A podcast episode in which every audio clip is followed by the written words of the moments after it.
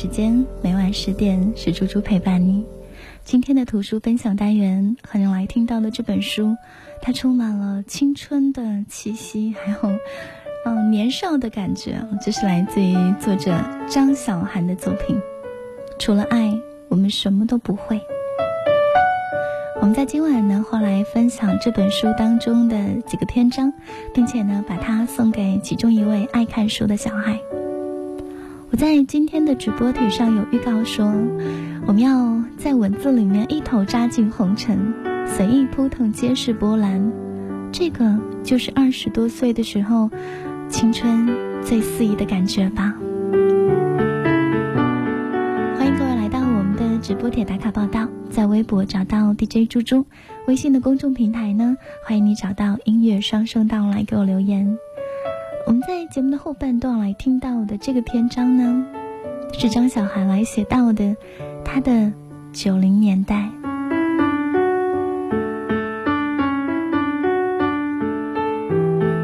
如果你也是八零嗯八五后或者是九零年代生人的话。我觉得你可以在这个篇章里面听到很多童年的感觉哦。张小涵的九零年代，他说：“我们先从一首歌和一道菜说起吧。”前几天因为工作原因去了一个欧洲小国，长时间外语氛围下，我变得对中文尤为敏感。走到街上，听到有人讲中文，就激动的不能自已。那天我迷路了，经过一家中国餐馆，刚开始我也没发现那是中国餐馆，但我先听到了里面放的歌，是成龙唱的《明明白白我的心》。我头顶的汗毛立刻竖了起来，接受到了来自于祖国的信息。之后，我就情不自禁地朝着这首歌的方向走，闻到了一股扑面而来的红烧鱼的味道。然后，我就站在店门口，闻了一整首歌的时间。不知道你们有没有发现，每一种久别重逢的味道，都是一块关于记忆的琥珀。有时候，你的潜意识是能够欺骗你自己的。但是你的嗅觉不能，每一种味道都无法用词藻来形容，却能让你的脑海出现一个无比具象的场景。就好比每次闻到香水的味道，我就会想起地铁里面玩手机的男白领；闻到硝烟的味道，就会想起无数次喝过酒之后，走在满是鞭炮红色碎屑的街道。其实，钱也是有味道的，是一种经过无数人转手却不会沾染任何人本身气味的冷漠的味道。有这种味道的，还有麻将牌。所以每次走到棋牌室，听到无数麻将牌噼里啪啦摔在桌上，我会不自觉地深吸一口气。朋友问我：“你在干什么？”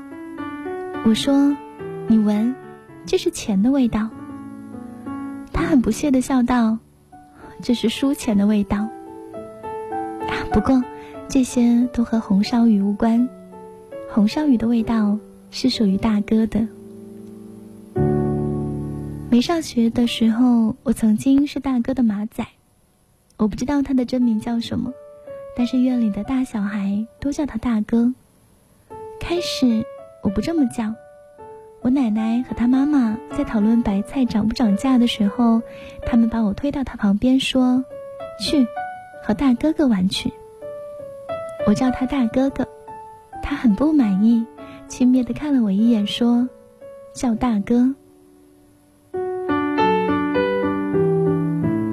我并没有看过他打架，但是因为他看过所有周润发的电影。了解的剧情比所有其他小朋友都超前，所以他变成了大哥。只有叫他大哥，他才愿意把赌侠的故事换成第一人称讲出来。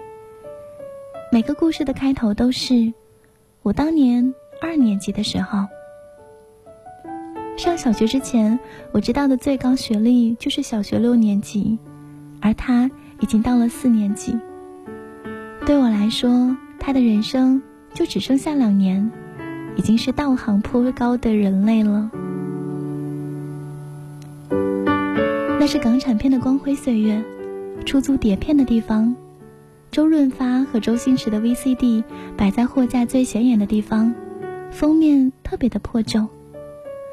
我是深受赌侠系列摧残的少女，我的爸爸当初很迷恋发哥的风采，很多讲赌博的电影呢，总会有一个大佬的义女，留着长长的指甲和倾泻而下的乌黑长发。每次他摇骰子的时候，都会拔一根头发下来，直接勾着摇。然后大佬就在旁边很得意地说：“我从小用牛奶给他泡手。”然后我爸就转身对着我说：“以后你也用牛奶泡手。”我小时候就天真的以为，用牛奶泡手就可以长成梁咏琪或者是钟楚红。好吧。这些都不重要，我们要说的是红烧鱼。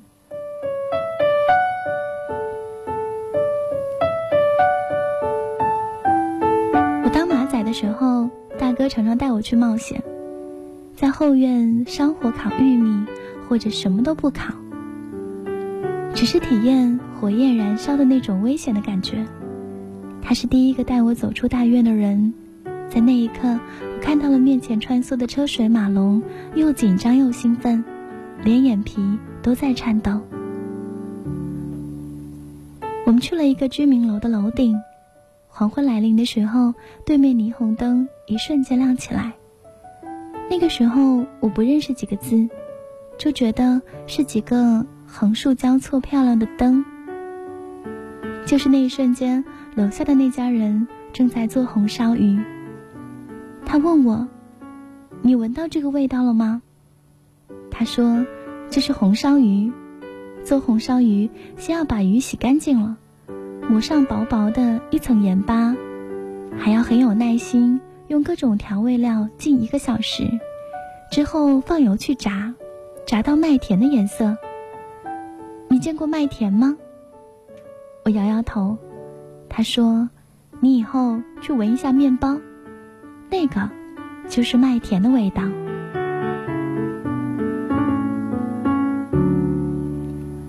我之后见过很多写文章的男生，但是再也没有一个男生让我听他描述一道菜，就会流口水。只有大哥可以。他一边说，对面的霓虹大房子就传来了导师一定不会转身的歌声，那首明明白白我的心。你有一双温柔的眼睛，你有善解人意的心灵。如果你愿意，请让我靠近。我想你会明白我的心。我问他：“你现在这样练歌，是为了以后去唱吗？”他说：“这倒不是，是我想要在春节联欢晚会上和我的同学王海燕一起唱。春节之后，我和王海燕约好要一起做红烧鱼。”我似懂非懂的点点头，问他：“那我能去吃吗？”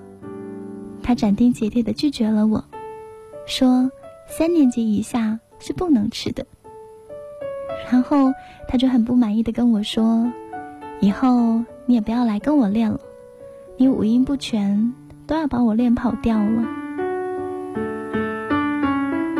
后来我就变成了真正的五音不全，音乐考试。永远拿不到优秀。学心理学的朋友说，这个就叫做童年阴影。如果，如果真的是这样的话，那应该就是这一次吧。而且从那以后啊，我讨厌所有名字里面有“海燕”两个字的女同学，因为海燕们总是可以轻而易举的打败我。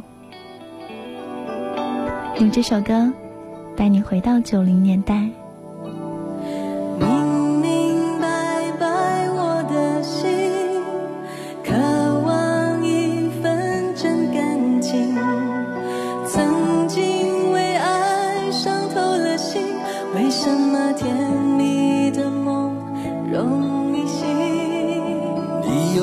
双温柔的眼睛，你有善解人意的心灵。如果你愿意，请让我靠近，我想你会明白我的心。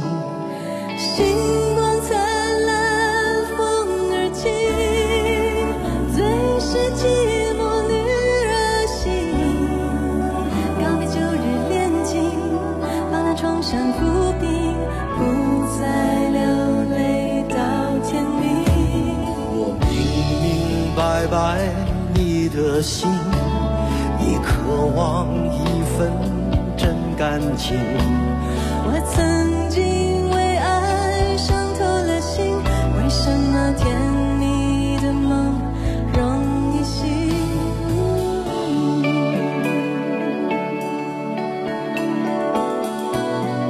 静茹最近跟我讲说，她越来越听得懂我的歌了。这个年纪渐长，就慢慢更知道老豆当初写的是什么意思。可是我希望你不要经历老豆经历的这么这么多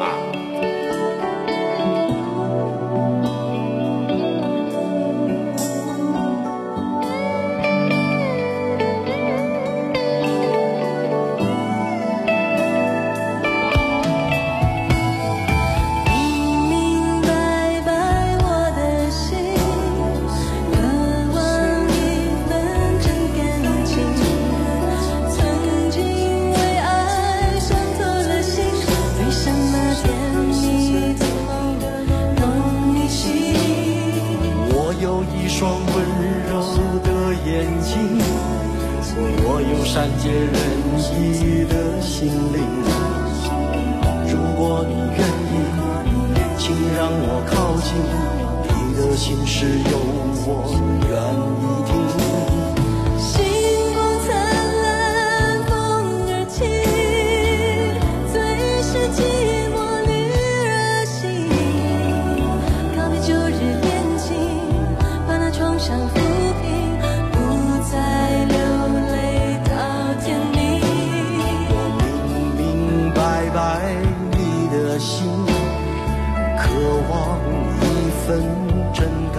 感情。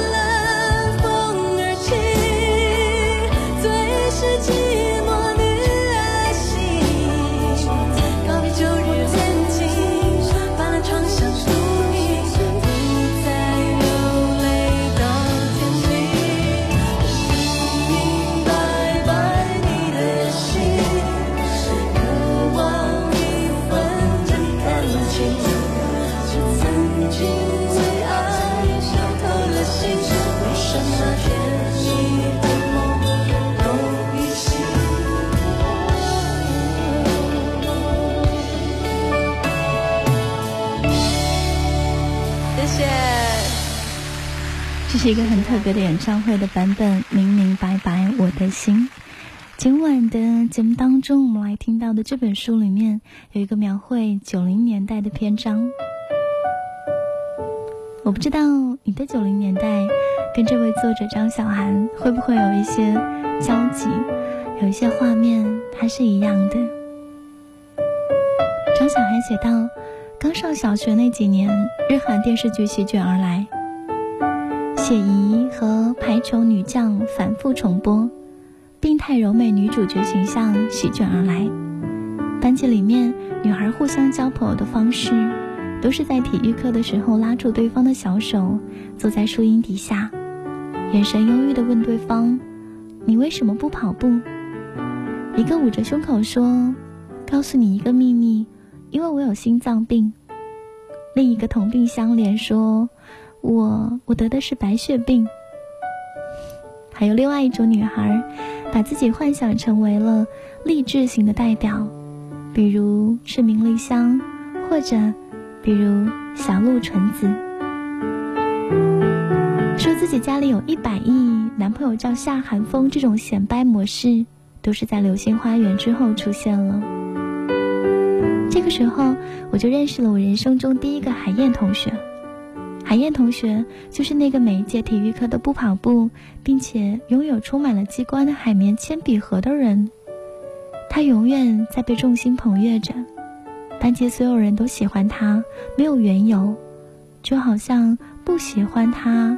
和没有看过《灌篮高手》一样，会没有办法抬起头来见人。后来我发现，漫长的学生岁月里面，男生基本上都是这样的。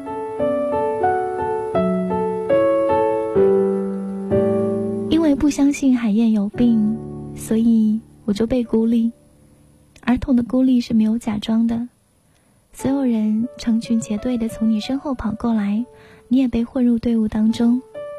当你以为这件事情已经平息过去，然后一大群人有说有笑，嗖的呼啸而过，你又被剩在原地，成为一个孤独的奔跑者。在这样的困境当中，唯一可以做我朋友的那个人，叫做 Z。他说：“你要坚持你的想法，因为我们是少数，所以我们更要坚持。”直到现在，我都不太相信这句话是一个三年级的小男生说出来的。他是上个世纪最后一个为我奋不顾身的男孩。当初排挤的活动连绵不绝，期末考试的时候，调皮的男生故意扔小抄落在我桌子上，被老师抓了正着。我还没有反应过来，他扔下笔，蹭的站起来说。这是我丢的，我丢错人了，我是丢给海燕的。我看见坐在前排的海燕，身体稍稍抖了一下，震惊到不行。老师也很震惊于他的大义凛然，走过去一耳光抽在他的脸上。自己仿佛什么都懂，他每天看新闻联播和晨间早报，当我还沉迷于樱木花道的时候。他已经活到了成人世界。他家里面很早就有电脑，是我认识的人里面最早会玩大富翁的一拨人。他说我很像大富翁里的孙小美，他帮我做所有的。小明和小红向着对家走，就永远一个快一个慢，错失彼此的悲情的应用题。临近千禧年。我们家有了第一台电脑，我做的第一件事情就是哭天抢地的让我爸装大富翁。我想要看看孙小美她长成什么样子，而电脑做的第一件事情就是中病毒。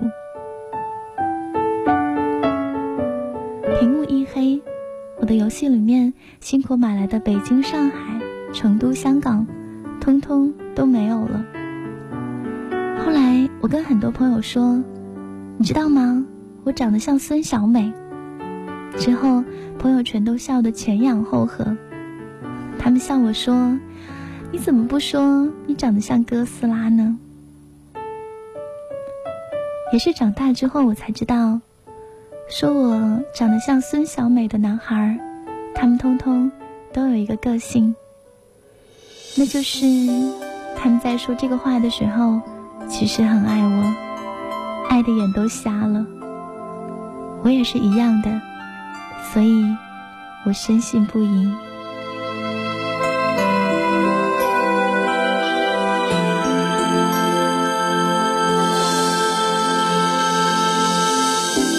睡不着觉，把心情哼成歌，只好到屋顶找另一个梦。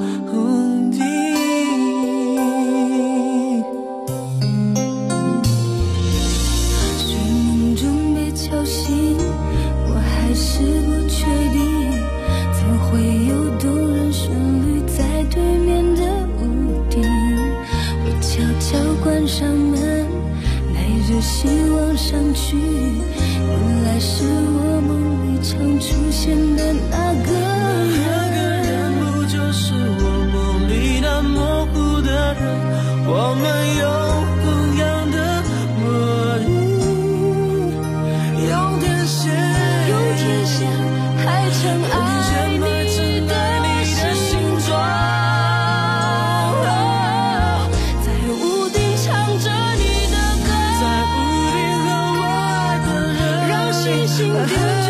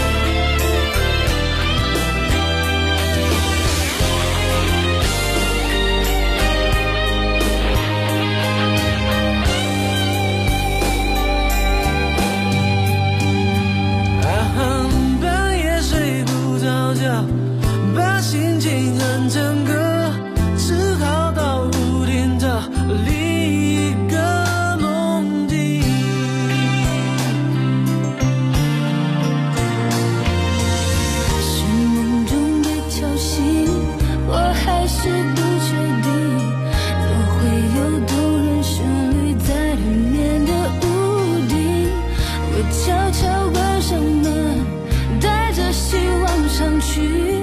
原来是我梦里常出现的那个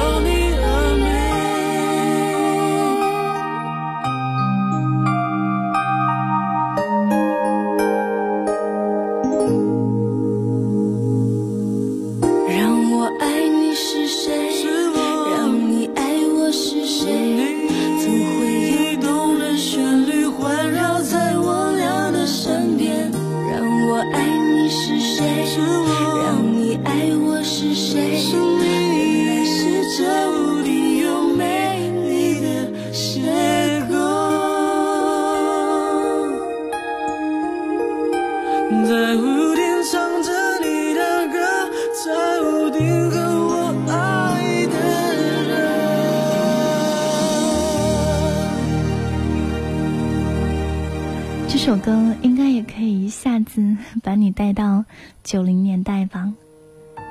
关于九零年代的这个篇章作者他写道关于我的九零年代大多数记忆的味道都是飘着雪花膏的香味那是一种让人觉得很安全的工业香精味。我所有的善良基本上都挥发在了那十年而对于世界最初的恶意也从那里开始。如果下次我们再碰到，就给你讲讲我的迁徙十年吧。看到微博上很多的留言啊、哦，其中有一条让我觉得很有画面感。阿里他说：“星光落了一地，我和他在晚风里漫步，就这样轻松的走到一起，看柔和的路灯把我们的影子叠在一起，看来来往往行色匆匆的人群，看那见证了我们爱情的香樟树，就这样，夜色温柔。”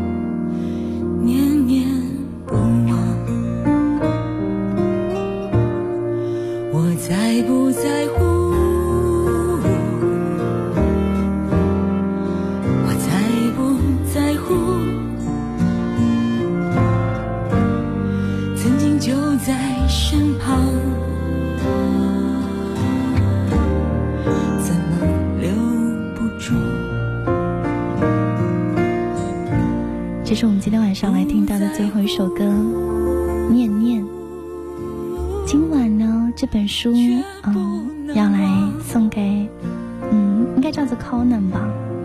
他说我二十六岁了，看样子错过这个年龄了。希望可以有这本书陪伴我不多的青春时光，把这本书来送给你。